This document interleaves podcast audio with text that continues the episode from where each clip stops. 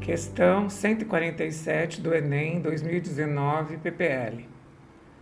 Uma equipe de cientistas decidiu iniciar uma cultura com exemplares de uma bactéria em uma lâmina, a fim de determinar o comportamento dessa população. Após alguns dias, os cientistas verificaram os seguintes fatos. A cultura cresceu e ocupou uma área com o formato de um círculo.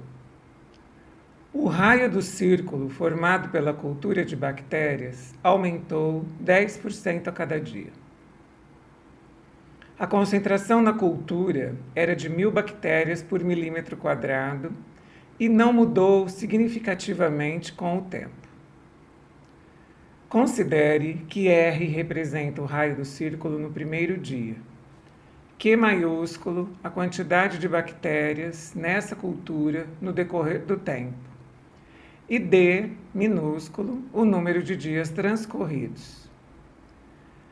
Qual é a expressão que representa Q em função de R e D? R e D são minúsculos. Alternativa A. Q igual, abre parênteses, 10 a terceira, entre parênteses, 1,1 elevado a d menos 1 vezes r, fecha os parênteses iniciais ao quadrado vezes π. Alternativa B. Q igual 10 elevado à terceira, abre parênteses, para inserir entre parênteses 1,1 elevado a d menos 1 vezes r, fecha parênteses, elevado ao quadrado vezes π. E tem C, alternativa C, Q igual a 10 a terceira, abre parênteses, 1,1, abre parênteses, D menos 1, fecha, vezes R, fecha os parênteses iniciais, ao quadrado vezes π. Alternativa D. Q igual a 2 vezes 10 elevado à terceira, entre parênteses, 1,1, elevado a d menos 1 vezes r vezes π. E alternativa E, que é igual a 2 vezes 10 a terceira, abre parênteses 1,1, entre parênteses d menos 1 vezes r, fecha parênteses iniciais, vezes π. Conforme eu estava lendo esse exercício, essa questão 147, já foi ficando familiar para mim, para resolver esse problema, uma analogia com o cálculo de juros compostos. Porque, veja, foi informado que essa cultura crescida ocupa a área de um círculo e que essa área varia em função do raio e que esse raio tem aumentos sucessivos de 10% ao dia para uma concentração inicial de mil bactérias. Como é a fórmula para calcular juros compostos? Você se lembra? Você tem um montante, que é M maiúsculo, igual a C maiúsculo, que é o capital, vezes a variação da taxa de juros, que seria, entre parênteses, 1 correspondendo ao 100%, mais I, que no caso seriam os 10%, elevado a t, ao tempo. Então, vamos trabalhar com esta variação da área. Primeiro, vamos utilizar a fórmula para calcular a área em função dessa variação do raio, correto? O que eu tenho? Que área é igual a π vezes r ao quadrado.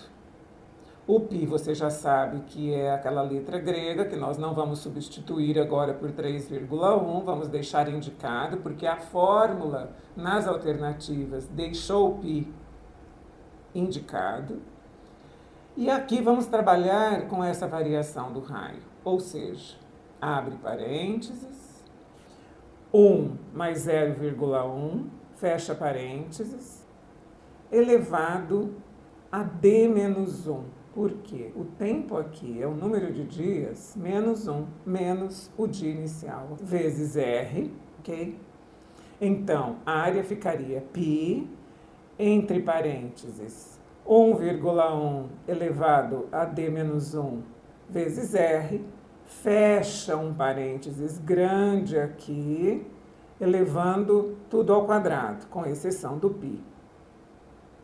Essa área será então aquela variação que nós vamos utilizar na fórmula de juros compostos, ou seja, para nós o montante será igual ao capital inicial vezes a variação da área, ou seja, a quantidade de bactérias será igual à concentração inicial vezes a variação da área, ou seja, Q será igual a 1000, que no caso vamos substituir por 10 a terceira para ficar igual à fórmula, vezes a variação da área, ou seja, Q igual a 10 elevado à terceira, abre parênteses, depois, novos parênteses para 1,1 elevado ao expoente d menos 1, tudo vezes r.